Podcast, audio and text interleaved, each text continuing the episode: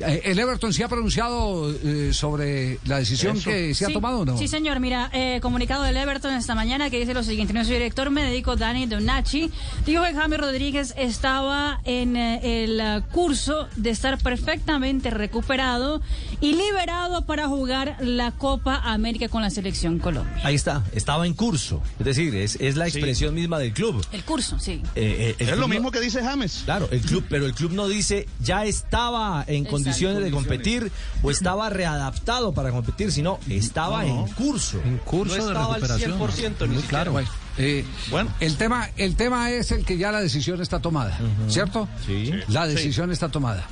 Que el reemplazo, para hablar entre comillas, el hombre que lo puede sustituir por características Javiercito. futbolísticas. No, no, no, no, no, Gabriel. Está jugando en este momento en Argentina. Conectamos con. Argentina porque está jugando en este momento Boca Junior frente a Racing.